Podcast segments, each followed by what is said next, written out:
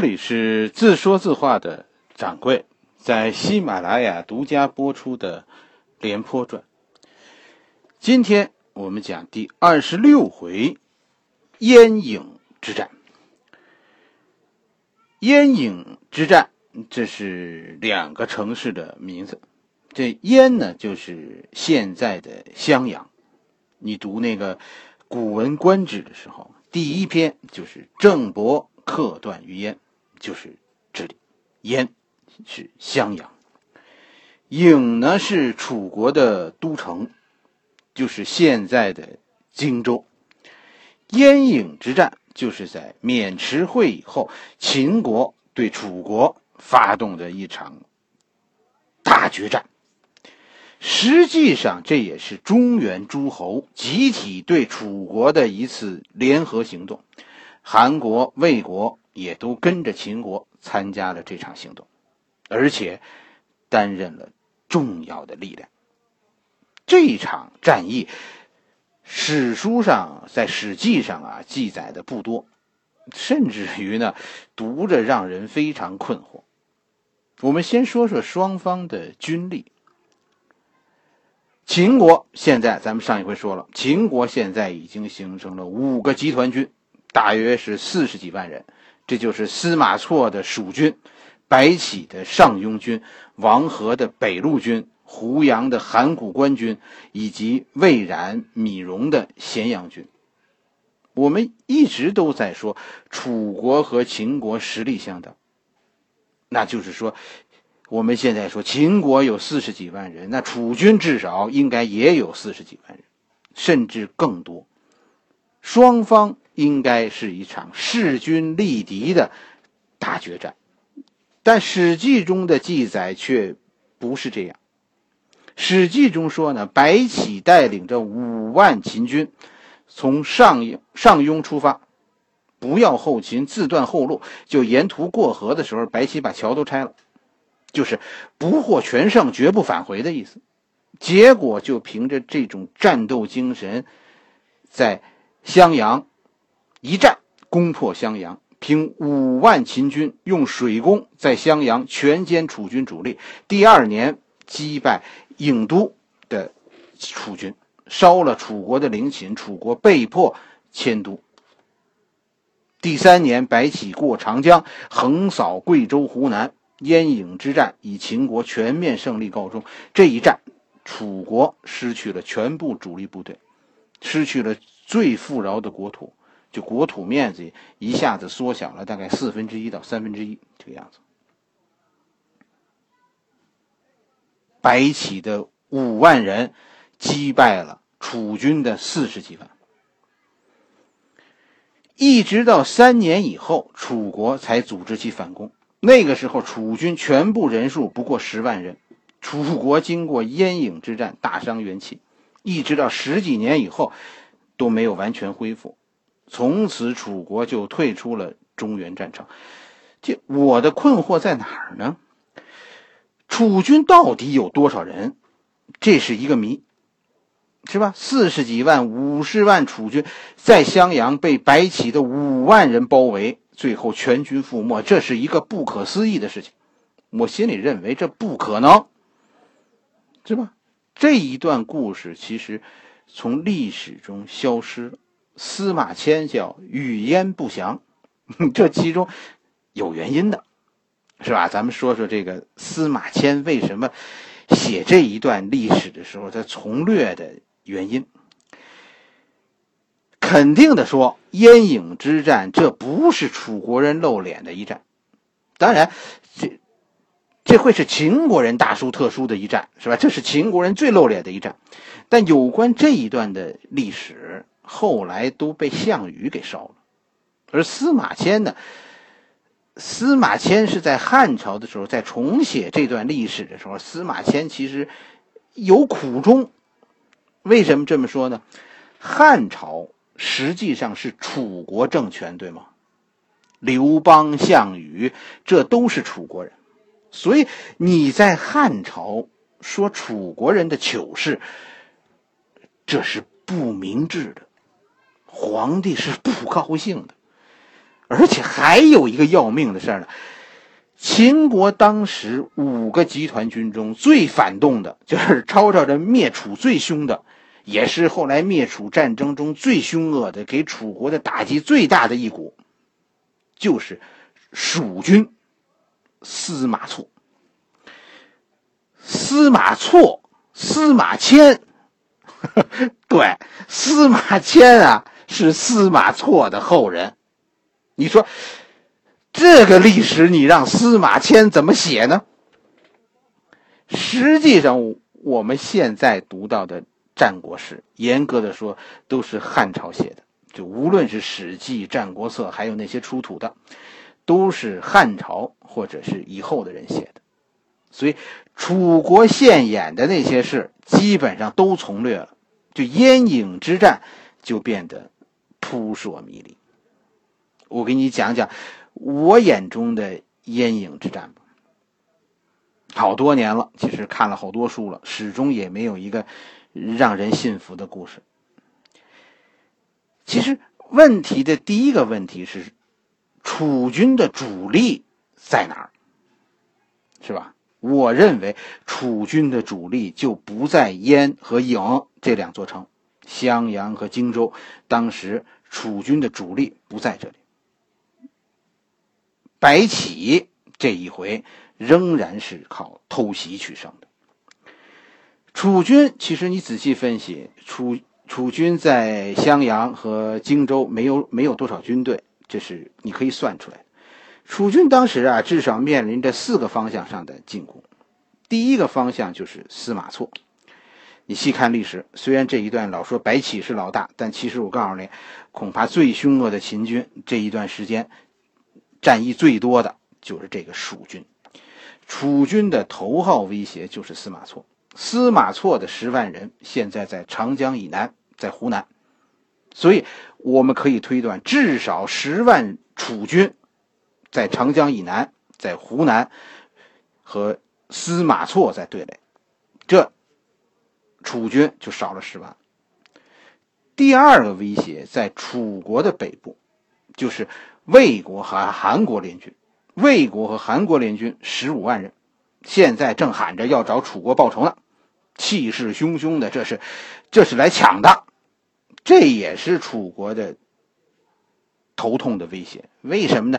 这是一帮强盗，他所过之处，这楚国、韩国和魏国呀，是什么都要。楚国必须寸土必争。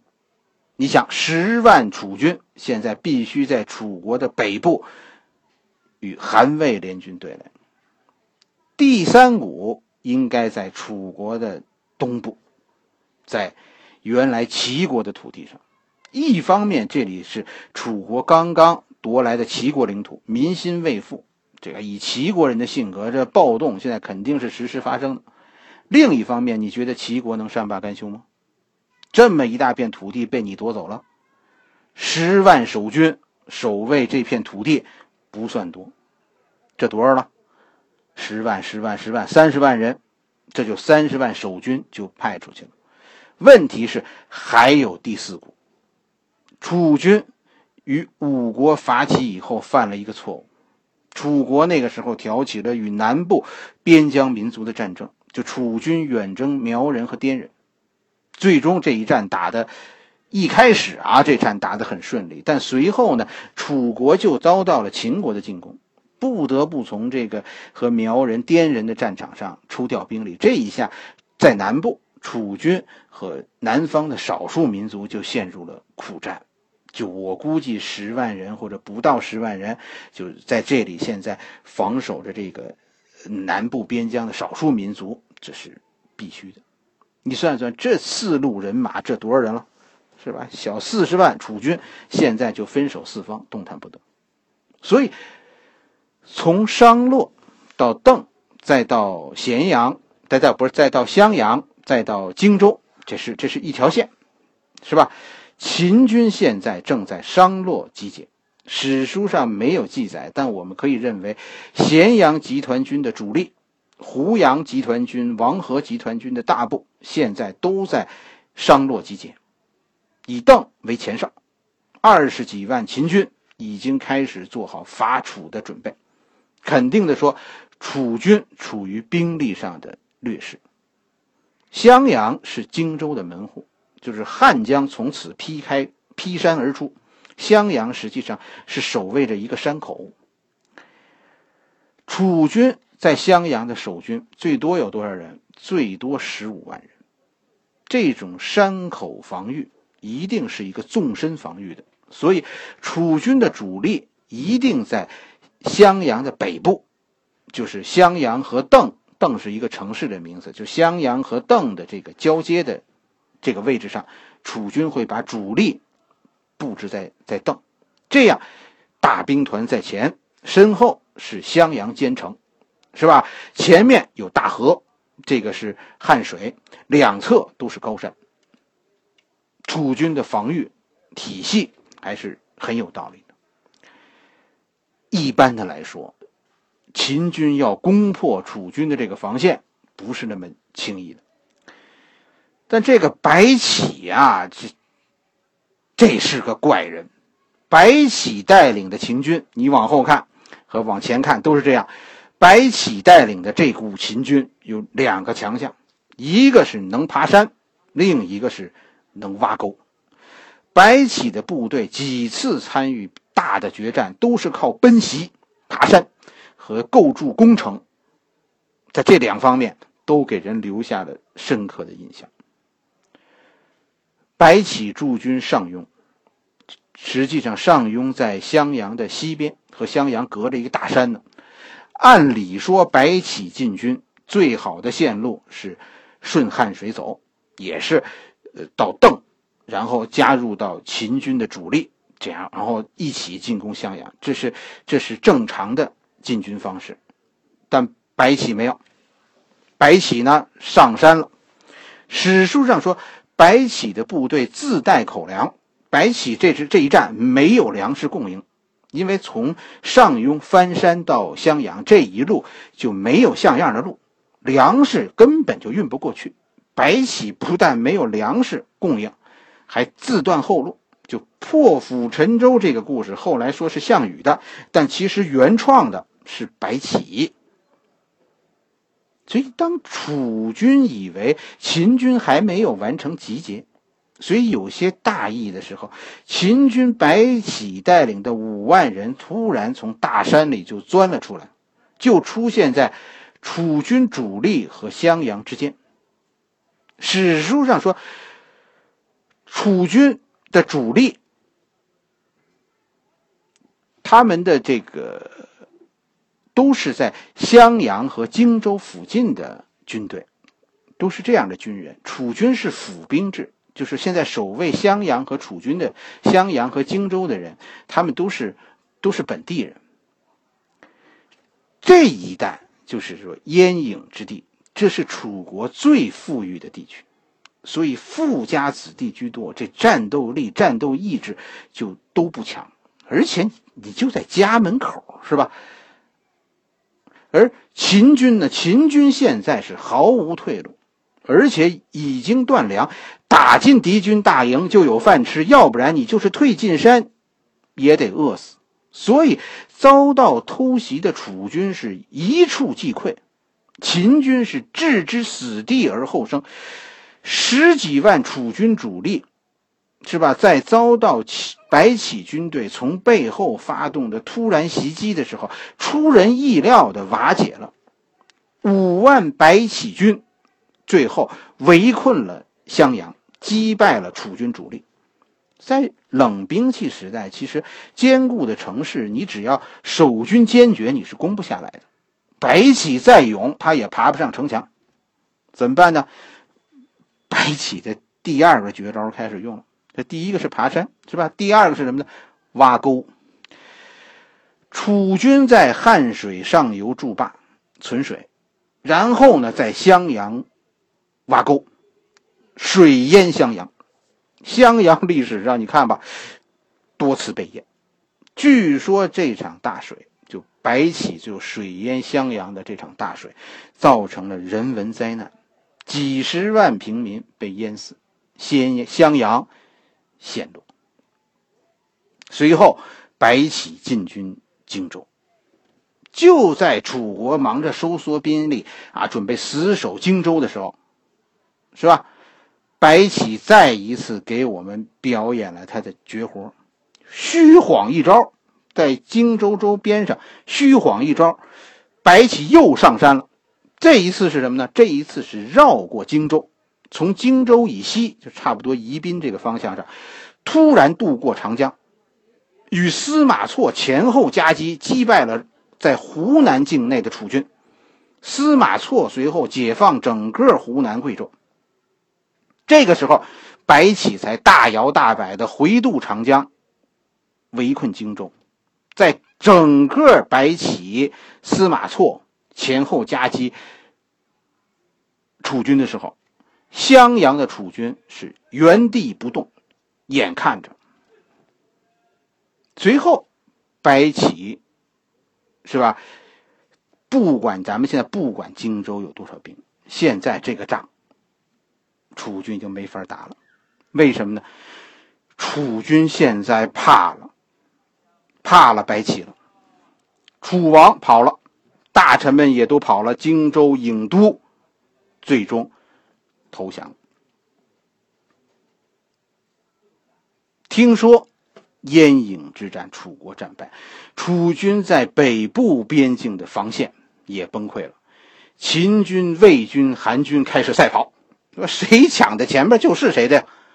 甚至于在这场争抢中，韩军和魏军还打起来了，这就引发了后来的华阳之战。这是咱们下一回的题目。燕郢之战是白起军事才能的一次。大展示，很多人都认为这是白起的巅峰之战。白起就因为这一战被封为武安君，是吧？凭借武力安国定邦的意思。秦国这次击败楚国是决定性的。因为在此以前，秦国和楚国的战争都是南北战争，从此以后就是东西战争。秦国再打就是向东打了。楚国最后和秦国议和，秦国呢？秦国抛下韩国和魏国，和楚国议和。楚国在以后的几年里，就逐渐通过和魏国、韩国的战争，又收复了。那些被这两个国家占领的土地，但被秦国占领的，就算永远的失去了。秦国就在这片土地上设立了南郡，开始兴修水利，逐渐把南郡变成秦国中原战争的大后方。这个时候，赵国直到这个时候，赵国都没有看清局势。还在揪着齐国打消耗战，燕国呢？燕国躺在家吃老本呢，是吧？躺在家里吃着从齐国抢来的东西，挺好。其他的东西爱谁谁，我不掺和。魏国、韩国跟着秦国这通折腾，是吧？自己人之间最后搞得跟仇人似的。魏国和韩国有了仇，最后呢，呃，秦国人和楚国人人家讲和了。楚国的怒火最后都撒在这两个国家头上，眼前是赚了一点，后续麻烦大了。秦国的老大位子现在算是公认的了，是吧？当秦王转回头，冲着中原这么一笑的时候，真的让人毛骨悚然。好了。这里是自说自话的掌柜，我们今天讲了燕影之战，明天我们讲断戟斩、华阳之战。